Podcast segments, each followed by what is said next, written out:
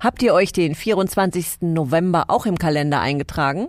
Am 24. November ist nämlich in diesem Jahr der Black Friday. Dann gibt's in vielen Online-Shops wieder Rabatte und besondere Angebote. Die zahlreichen Internetschnäppchen bedeuten aber auch jede Menge Verpackungsmüll. Wie wir den richtig entsorgen, damit es kein schwarzer Freitag für die Umwelt wird, das erklärt Axel Subkleff, Sprecher der Initiative Mülltrennung wirkt. In den Versandverpackungen vom Online-Einkauf stecken viele wertvolle Rohstoffe, die recycelt werden können. Voraussetzung ist, sie werden korrekt entsorgt. Das heißt, leere Verpackungen aus Karton, Pappe und Papier kommen ins Altpapier und Füllmaterial aus Kunststoff wie Luftpolsterfolie, Schaumstoff oder Styropor in die gelbe Tonne oder den gelben Sack. Noch mehr umweltfreundliche Trendtipps findet ihr unter Mülltrennung-wirkt.de.